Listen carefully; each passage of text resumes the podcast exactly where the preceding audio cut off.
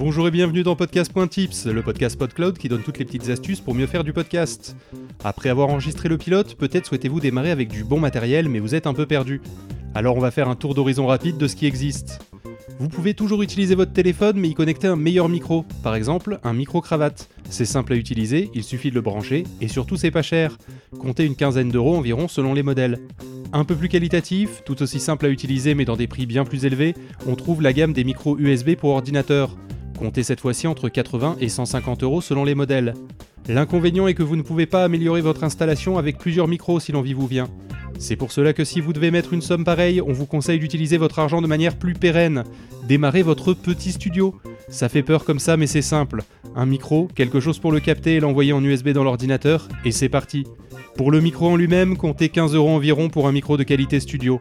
Parmi les solutions pour envoyer le son du micro dans l'ordinateur, il y a les cartes son USB et les tables de mixage. Les deux démarrent aux alentours de 70 euros et leur prix dépend du nombre d'entrées micro et d'entrées auxiliaires, celles pour envoyer vos jingles directement pendant l'enregistrement. Cela permet des enregistrements en live à plusieurs.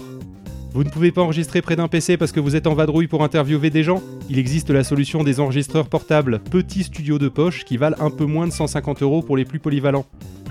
Vous retrouverez en description un article qui recense tout ce que je viens de vous dire avec des recommandations de modèles, alors n'hésitez pas à y jeter un œil. On se retrouve la semaine prochaine pour choisir le titre de votre podcast.